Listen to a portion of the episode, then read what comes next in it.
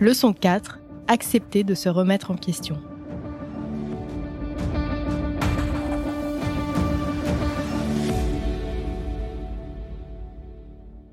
Dans cette dernière leçon, François a souhaité partager avec vous les enseignements les plus forts qu'il a acquis durant sa carrière. Ceux qui lui semblent indispensables pour tous ceux qui souhaitent un jour accéder à des postes de direction dans l'industrie de la santé. Et si parmi ceux qui nous écoutent, certains y sont déjà, ne vous inquiétez pas, il y a toujours des choses à apprendre des expériences des autres quand euh, mes enfants euh, m'interrogent sur euh, pourquoi je passe autant de temps au travail, est-ce que je peux passer un peu plus de temps pour eux, est-ce que je ne dois pas veiller à avoir une forme d'équilibre vie personnelle vie professionnelle qui est un peu meilleure que celle que je peux avoir, bah forcément ça questionne beaucoup sur soi et je pense que c'est des, excellentes questions. Savoir prendre ce temps de de recul et ne pas dans une forme d'agitation, de course permanente euh, qui ferait que euh, on fuit peut-être quelque chose euh, sans, le, sans le savoir et, qu'on se retrouve des années plus tard en se disant mais finalement qu'est-ce que, qu'est-ce que j'ai fait? Donc je pense que cette interrogation permanente des nouvelles générations, elle est, elle est essentielle. Ce qui est absolument essentiel de, mon point de vue, et, là je rejoins ce, qu'on discutait sur le leadership, c'est la notion de d'honnêteté, de sincérité et, dans, et dans le feedback. J'ai personnellement euh, énormément appris sur moi, mais aussi avec mes équipes, avec mon organisation aujourd'hui, parce que des collaborateurs, des équipes ont eu le courage de me dire les choses et de me dire les choses en sincérité. Et, cette notion euh, donc euh, de, feedback et d'authenticité dans le feedback, à mon avis, elle est fondamentale dans le développement individuel. On ne se développe pas que en allant à l'école, que en se faisant une expérience. On se développe aussi parce qu'à un moment donné, on a quelqu'un qui vous dit, qui vous dit une chose que vous n'aimeriez peut-être pas entendre, mais qui va avoir le courage de, euh, de révéler une question qui va vous interroger. Donc évidemment, il faut la recevoir, cette question, et il faut savoir se remettre, euh, se remettre en question justement euh, sur ces interrogations, mais peut-être vous faire voir quelque chose que vous n'aviez pas vu. Et moi, j'ai des, des, des, expériences particulièrement marquantes sur, sur, sur ce point. Hein. J'ai je me souviens d'une réunion euh, qu'on avait fait euh, euh, quand j'étais dans les équipes régionales. Donc j'étais à ce moment-là basé en, Suisse mon patron de l'époque avait réuni l'ensemble des équipes de, l'organisation à laquelle j'appartenais qui, qui s'occupe de, la chirurgie, la marque Eticon. On avait fait un, c'était pas un team building, mais c'était plus une discussion ouverte sur mais comment est-ce que vous vous sentez, comment est-ce que Comment est-ce que vous appréhendez les conditions de, marché? Est-ce que vous avez des sujets de préoccupation? Et on avait fait, on avait utilisé des outils euh, euh, de QR code pour pouvoir interroger euh, sur qu'est-ce qu'est-ce que les, qu'est-ce que les collaborateurs avaient en tête. Et une des questions, c'était qu'est-ce qui vous réveille la nuit? Les mots s'étaient affichés. Donc il y avait les ruptures d'approvisionnement. Je crois qu'on était, on était pendant le Covid à ce moment-là. Il y avait des sujets sur, euh, euh, sur des, des, des, clients qui, euh, qui avaient des demandes particulières. Bon, il y avait des, finalement des éléments assez traditionnels. Et puis il y avait eu un mot, il y avait François qui était sorti et qui, était apparu à l'écran parce que certains collaborateurs avaient dit que ce qui les réveillait la nuit, c'était moi. Alors je ne les réveillais pas la nuit, mais ça, ça, traduisait quand même cette idée que, alors je ne savais pas si je devais rire jaune ou pas à ce moment-là, mais c'était cette idée que bah, ils étaient peut-être euh, très sollicités et que j'exigeais beaucoup d'eux et peut-être trop d'eux. Et donc ça, ça m'avait fait beaucoup réfléchir sur euh, justement euh, ce que je devais attendre de mes de, mes équipes. et donc c'était voilà une, forme de révélation en me disant, moi, s'ils expriment le fait que ce qui les réveille la nuit, c'est moi, c'est peut-être c'est peut-être pas une c'est peut-être pas un compliment, c'est peut-être pas un retour très positif. Il y a peut-être quelque chose à travailler. et évidemment, ça m'a surpris. Euh, mais c'est un travail que j'ai pu faire, euh, j'ai pu faire avec eux justement pour euh, ensuite comprendre comment est-ce que, comment est-ce qu'ils se sentaient, etc. Donc c'est un, même s'il y a le choc de la nouvelle, je pense que cette capacité à recevoir cette information et à pouvoir l'utiliser est absolument fondamentale sur aussi moi et mon style de leadership. Un autre exemple que, que, j'ai, c'est quand j'étais au Moyen-Orient, on avait justement, on était, il y avait, j'ai expliqué un peu la, culture, mais il n'y avait pas forcément cette volonté de toujours dire les choses euh, telles qu'elles étaient.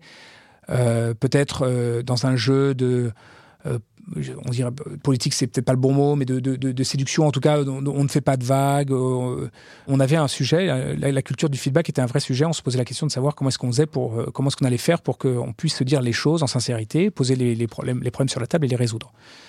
et n'était pas, ça n'était pas dans la culture de l'organisation les leaders avaient, les collaborateurs en général, euh, quand ils avaient une frustration particulière ou quand ils avaient un besoin ou un retour particulier à faire, ne le faisaient pas naturellement. Et donc, on s'était dit qu'il fallait qu'on travaille, euh, qu'on travaille la question, justement dans une objectif de développement des équipes. Et je me souviens qu'à l'époque, la directrice des ressources humaines avec laquelle je, travaillais avait, euh, avait proposé, et c'était un peu, ça m'avait un peu surpris, mais qu'on se réunisse tous en tant que direction, équipe de direction dans une salle, et qu'on consacre deux heures à se dire les, choses les uns les autres. Et la manière dont ça avait été organisé, c'était que euh, on était, je sais pas, peut-être une douzaine autour de la table. Chacun individuellement, on allait s'exprimer sur un individu de, la table et dire une chose qui allait une chose qui n'allait pas.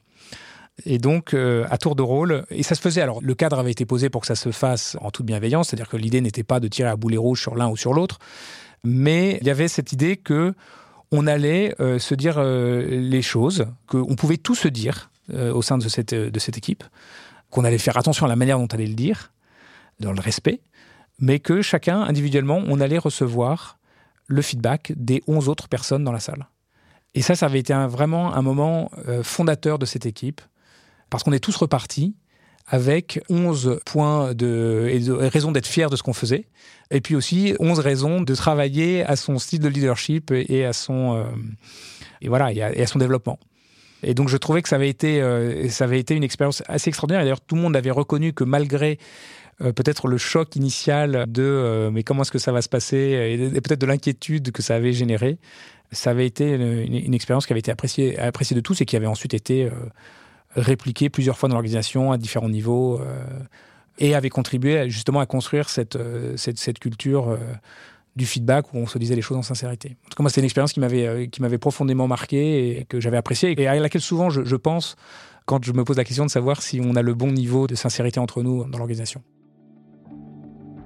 Pour ceux qui sont encore au tout début de leur carrière et qui aimeraient un jour occuper un poste comme celui de François, voici quelques conseils. La première chose que je dirais, c'est de faire quelque chose qui correspond à ses valeurs et à ses passions. Je pense que, et j'ai expliqué tout à l'heure que moi j'avais euh, euh, en fait pris un certain temps pour arriver à, définir ce que j'allais euh, ce que j'allais faire. mais aujourd'hui, je pense pouvoir dire que je consacre beaucoup de temps à ma vie professionnelle, mais dans quelque chose qui me plaît et dans lequel je m'épanouis. Donc cet alignement entre ces aspirations et ces valeurs euh, à, la fois personnel et professionnel, à mon avis, est, fondamental à, la, à son épanouissement et à sa réussite. Euh, c'est la première chose que je, dirais. Je pense aussi que euh, un des moteurs aujourd'hui, enfin pas aujourd'hui, mais en, général, c'est cette, capacité à être curieux, à entretenir cette curiosité et donc à toujours apprendre. On n'a jamais fini d'apprendre. et cette capacité à se dire que euh, on a toujours des, euh, des domaines qu'on ne connaît pas, qu'on pourrait explorer et qui pourraient faire qu'on euh, est plus épanoui et qu'on est aussi potentiellement un, meilleur leader, fait, est, une, des qualités essentielles d'un manager et d'un dirigeant d'entreprise pour pouvoir continuer à, s'adapter à un environnement qui est en perpétuelle évolution et à rester finalement pertinent pour ses collaborateurs, pour ses équipes et aussi pour son organisation au sens large. Peut-être un dernier point sur les, conseils que je voulais, que je voulais donner sur le fait, et je l'ai évoqué, que les parcours sont pas forcément linéaires. Quand on tente des choses, évidemment, on a euh, d'abord on peut on peut on peut on peut échouer euh, et que la question c'est pas tellement l'échec, mais c'est plus ce qu'on va en tirer comme leçon et comment est-ce qu'on va rebondir. Et moi j'ai expliqué que j'avais eu euh, à plusieurs occasions j'avais été contraint à plusieurs occasions de me réinventer parce que j'avais euh, dans le jeu des organisations, euh, des évolutions organisationnelles, mon poste était supprimé. Donc euh, c'est pas quelque chose que j'avais voulu et c'est quelque chose qui, qui, m'est arrivé, mais c'est pas quelque chose que j'ai subi au sens où je n'ai pas pu en, tirer une ou en tout cas y voir une opportunité de faire quelque chose d'autre. Donc cette notion de voilà de, de, savoir euh, rester ouvert, rebondir, euh, faire preuve de résilience et penser que en fait dans, les défis qui peuvent euh, se présenter, ben, il y, a une opportunité de faire de faire quelque chose de quelque chose d'autre et peut-être quelque chose qui sera même encore mieux que ce qu'on avait imaginé. Donc je pense qu'il faut il faut il y a, y a, une vraie il y a une vraie leçon d'optimisme dans tout ça. Et peut-être le dernier conseil c'est que j'ai envie de partager, c'est que moi je suis je l'ai dit scientifique très attaché euh, à la, science. J'ai aussi expliqué que j'avais eu dans mon parcours l'occasion d'être très euh, challengé et, développé aussi sur la capacité à développer toute l'intelligence émotionnelle, organisationnelle. Hein. Je, parle des, expériences, par exemple, au Moyen-Orient, il y a beaucoup d'émotions. Euh, mais bien faire la part des choses entre ce qui relève de la science et ce qui relève du ressenti. Moi, je trouve que dans, la, société, c'est cette notion de de factualisation, d'objectivation euh, par la science euh, est une valeur fondamentale qu'on ne doit pas euh, perdre de vue au détriment de ce qui serait simplement une vérité ou un ressenti individuel. C'est une, une, de mes préoccupations. et donc c'est quelque chose sur laquelle j'encourage en tout cas aussi les jeunes à réfléchir.